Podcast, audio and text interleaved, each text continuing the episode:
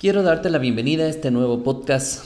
Es un día nuevo, um, siguiendo en todo este proceso de homenaje hacia mi madre de toda esta semana el ir trabajando en audios que te pueden ayudar a disfrutar más de tu familia, disfrutar más de tu casa, disfrutar más de las personas que quieres y también pasar el momento de duelo si lo estás pasando. Este programa es dedicado a un tema súper especial que lo vas a escuchar y vas a saber a qué se dedica este programa exactamente. Dentro de, bueno, antes de comenzar, la verdad, estoy con muchas cosas en mi cabeza, pero antes de comenzar quería agradecer a todas las personas que han escrito para, mm, para decirme que lo sentían mucho, para darme voz de aliento y sobre todo para escribir palabras espectaculares en la cual decían que mi madre está en el cielo, que mi madre es luz, que mi madre es fuente de sabiduría y todas esas cosas tienen toda la razón porque los que tuvimos la oportunidad de conocerla pudimos aprender y entender de un nivel tan profundo de conocimiento impresionante. Sin embargo, ahora vas a conocer un poco más de, la historia y quizá muchas de esas historias que jamás he contado sobre mí, porque mm, al ser un homenaje quiero contarte todas las cosas que fui aprendiendo durante este proceso. Mis padres se divorciaron hace muchos años y una de las decisiones que yo tomé fue dejar de hablar con mi madre y durante cinco años no crucé palabra con mi madre. Mm, era una persona que tenía 11, 12 años y totalmente orgulloso que no quería hablar, no quería saber nada de ella. Eh, se veía con mis hermanos, yo no lo quería ver. Y mi padre respetaba eso y obviamente al final del día yo decía, bueno, ya está, no pasa nada y seguí, pues, pasé todo mi colegio eh, me hacía falta, voy a decir sí y no, porque mi padre suplió muchas de las cosas que, que, debería, entre comillas, haber estado con mi madre. Sin embargo, no es que hablaba mal de ella, no es que decía cosas negativas, no, simplemente no quería hablar. Y ya está. Era un tema de decisión y era un tema de silencio que había tomado en ese momento para, no sé, quizás tú dirás para sanar, para limpiar, para lo que sea, pero era un momento que era mío, era un momento que yo decidía tomarlo y pasó. Cuando vine a estudiar, porque yo era de provincia y vine a estudiar a la ciudad, a la capital, la universidad, tuve la oportunidad de, de tener una gran mentora que era mi abuela, y mi abuela me decía, madre es madre, haga lo que haga, madre es madre. Y yo seguía con esa historia y yo decía, no, yo no lo quiero ver, yo para nada, que ni sé cuándo.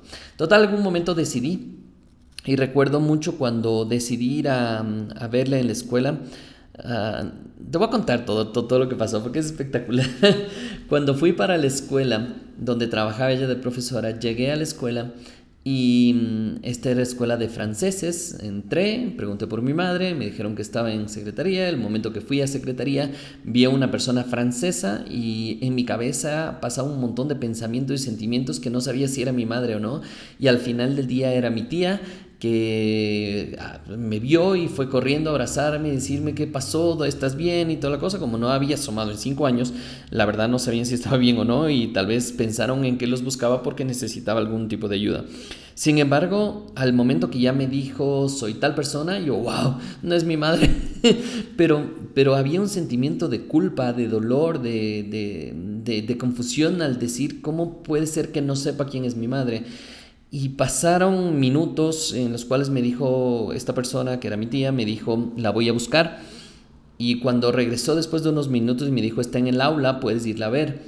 Y me explicó por dónde ir y yo empecé a caminar y tenía una sensación, bueno, no que una sensación, tenía miles de sensaciones que me cruzaban por la cabeza y me culpaba, me decía que por qué fui tan tonto, pero a la vez decía fue buena decisión, ella tuvo la culpa y Todas esas cosas pasaban en cuestiones de segundos, eh, imágenes, ideas, un montón de cosas. Y recuerdo tanto el momento.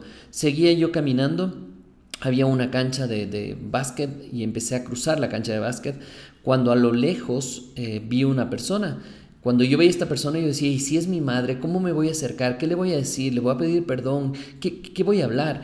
Y todo esto me cruzaba en la cabeza de manera impresionante a una velocidad que no sabía, no podía procesarlo.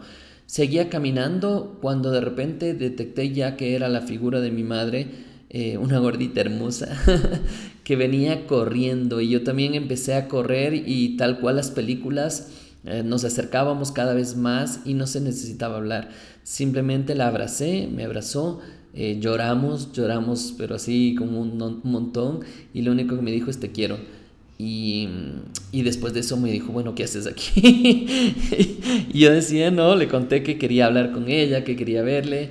Y, y, nada más, no, no hubo que decir nada más. O sea, la verdad es que fue un encuentro tan espectacular que no, no tenía que decir nada más. Quedamos a almorzar al día siguiente, nos fuimos a almorzar, fui con un amigo y empezó una relación, yo diría que no es que espectacular, sin embargo, una relación de que empezó un proceso de perdón.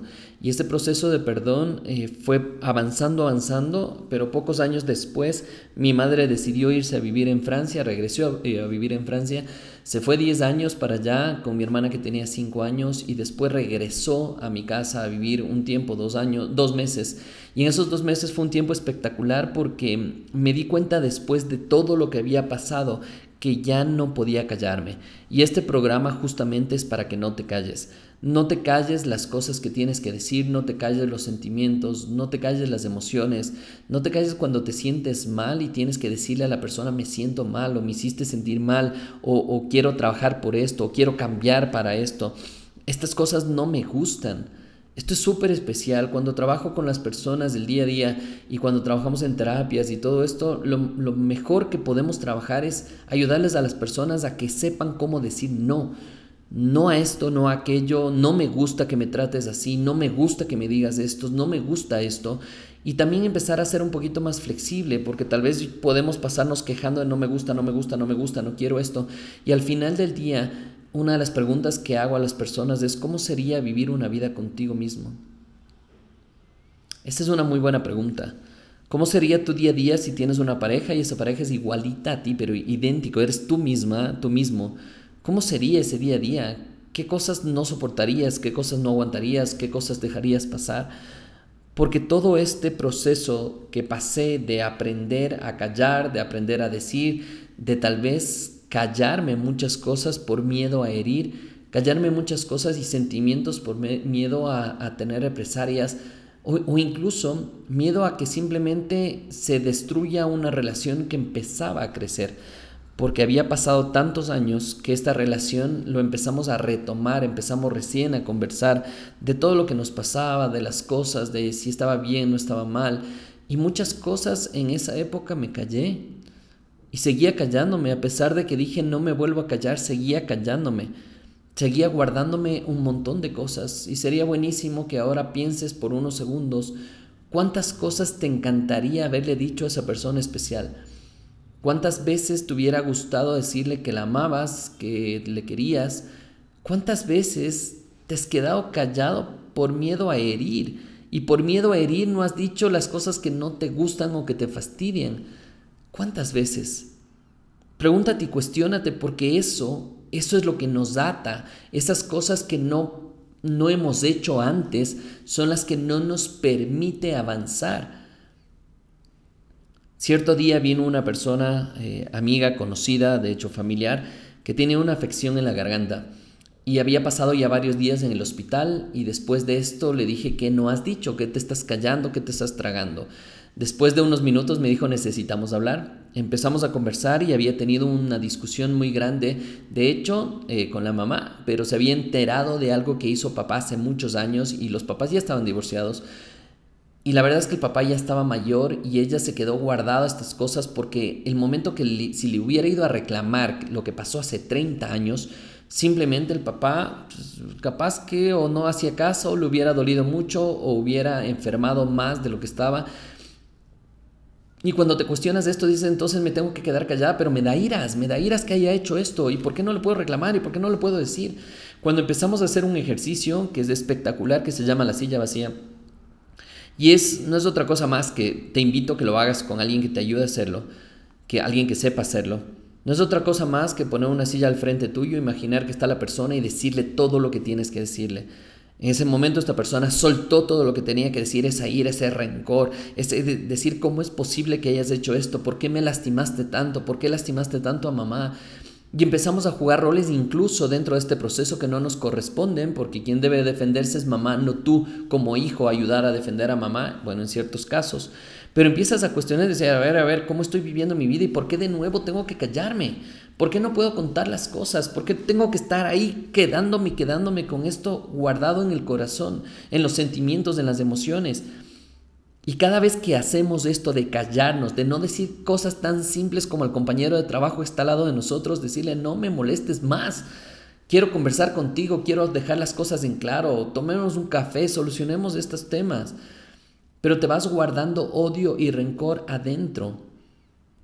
Si una persona que ha sido querida por ti fallece antes de que tú converses, Obviamente vas a cargar con esto porque no le dije y tenía que decirlo, no, pero es que ya estaba viejito. Entonces, eh, y te guardas estas cosas adentro y empiezas a enfermarte. En este podcast de PNL Esfera, recuerda que estamos en el, en el homenaje a mi madre y espero, y espero con todo corazón que escuches los cinco días que estoy creando este, este homenaje, este podcast a, mi madre. Y este se, se denomina justamente el no callar. No callar cuando dices te amo, no callar cuando dices gracias.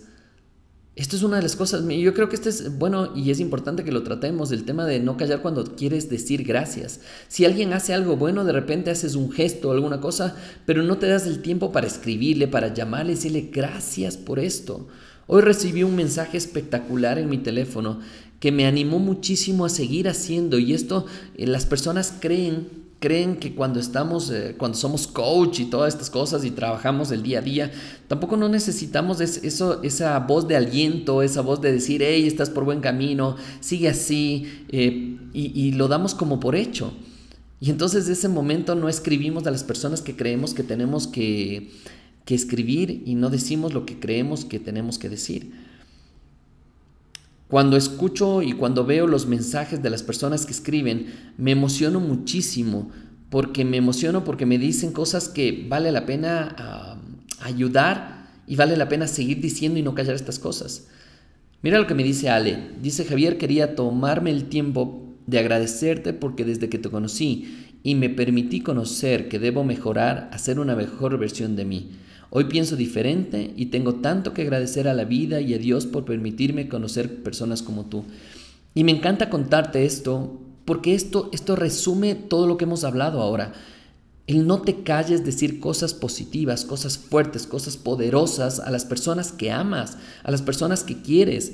Si tienes una profesora que te ha ayudado muchísimo, date el tiempo, visítale y ve y decirle gracias. Ahora hemos recibido un montón de mensajes de personas que mi madre fue su profesora o profesora de sus hijos. Y vienen y nos dicen, gracias, gracias, le cambió la vida. Eh, eh, mi hijo no podía hablar, mi hijo no tenía amigos, mi hijo no podía estudiar. Y con una palabra, con un proceso contigo, las cosas cambiaron. Y eso, después de la muerte de mi madre, obviamente nos motiva muchísimo más a seguir haciendo todo lo que hacemos. No sé la situación en la que estás en este momento, pero lo que sí te puedo decir es que si aprendes a no callar, a decir las cosas de buena manera, que en un momento más te voy a decir algo súper especial, de buena manera, el resultado que vas a tener alrededor de, las, de los familiares, de los amigos, va a ser mucho, mucho, mucho mejor de lo que te imaginas. Ahora me preguntan a, a mis hermanos y a mí cómo haces o cómo hicieron o cómo están haciendo para pasar el dolor. Porque esto fue hace cuatro días. Y empiezas a decir, bueno, cinco días exactamente. Y empiezas a decir, ¿qué hicieron? ¿Qué hicieron? ¿Que no les duele? Incluso hemos tenido gente que nos ve y nos queda viendo raro diciendo, ¿que no les duele su mamá que falleció? Y nosotros lloramos cuando teníamos que llorar.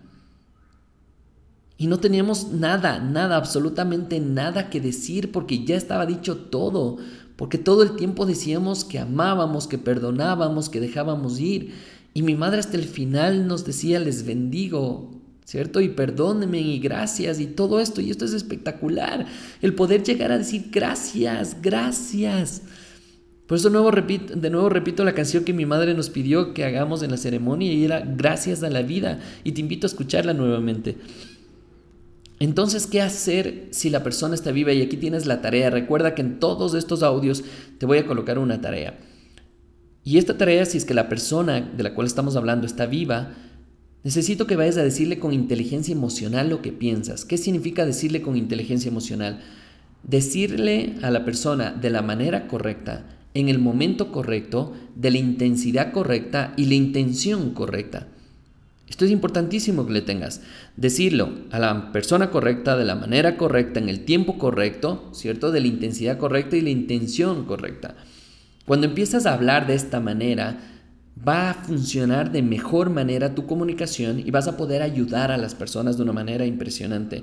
Y sobre todo te vas a dar cuenta que después de hablar de esta manera, las cosas funcionan de maravilla. Quizá la persona te pida hasta perdón por todo lo que hizo o dejó de hacer.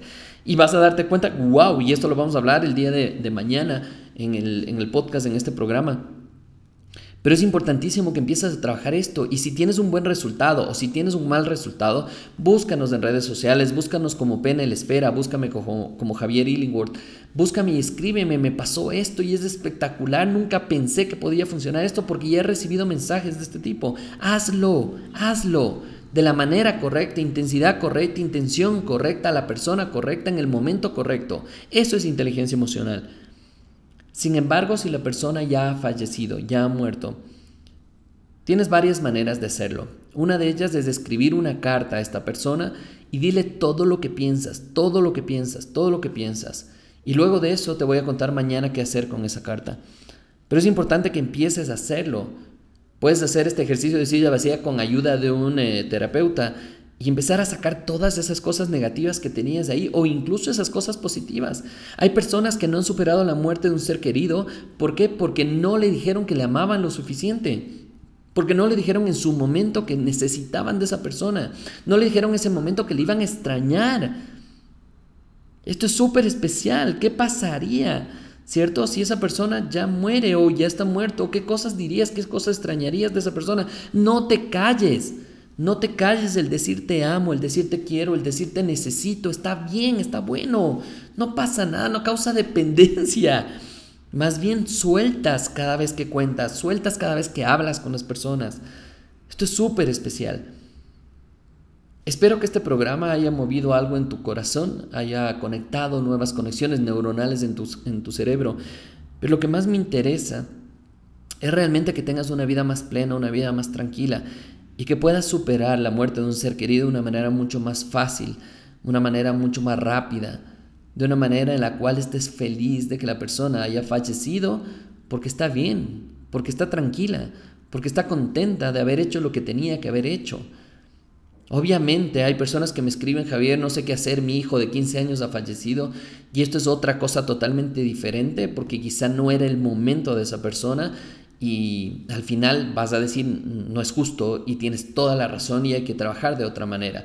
Sin embargo, si es una persona que ya ha vivido, que ha tenido sus experiencias, eh, que tiene su edad y, y, que ya pasó todos los procesos que tenía que pasar y aprendió y se desarrolló, es importante dejar ir. Es súper importante dejar ir. Y la mejor manera de dejar ir es decirle todo lo que piensas, todo lo que está en tu corazón y todo lo que está en tu alma. Ha sido un placer estar de nuevo contigo en este programa y espero de corazón que compartas con la mayor cantidad de gente esta información. Hay mucha, mucha, no te imaginas, mucha gente que ha perdido seres queridos un año, dos años, tres, cinco años atrás y todavía no lo superan. Eso no es sano, eso no es bueno. Es bueno dejar ir y no callar lo que estás pensando. Nos vemos el día de mañana con un nuevo programa en este programa de homenaje dentro de PNL Esfera, homenaje a mi madre, que estoy súper contento del lugar en el que se encuentra y que me está iluminando desde el lugar en donde esté. Un abrazo y nos vemos el día de mañana.